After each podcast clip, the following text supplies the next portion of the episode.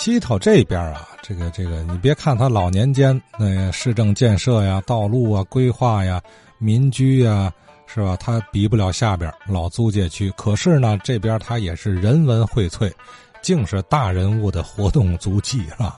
哎，这里同样有丰富多彩，呃，一段段老故事，听起来更有味儿啊，更有味道。于富义先生和您扫听个人吧。我再打听打听嘛事儿呢？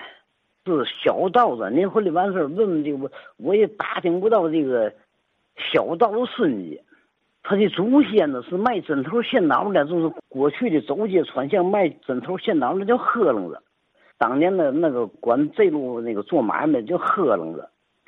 我们有一个就是按我说就是一个三表叔，文革时期他来的我们家，说什么事呢？就是关于他们家坟地的事。这小道子孙家啊。这个整个真实街这一趟街，这些个房产都是他们家的。他们家当初收这个房租时候拿口袋收。当年的那个有一个天市的是那是市长啊，温世珍。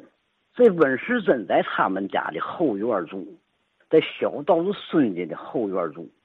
这孙家最后怎么发的家，真不清楚。他是养鱼啊，养鸟啊，养鹰啊，有鹰房。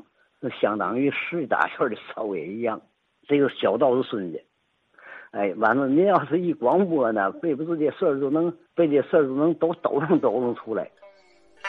好，小道子孙家啊，卖针头线脑发家的，以至于听说著名的真市街啊，竟是他们家房产，什么字号呢？是吧？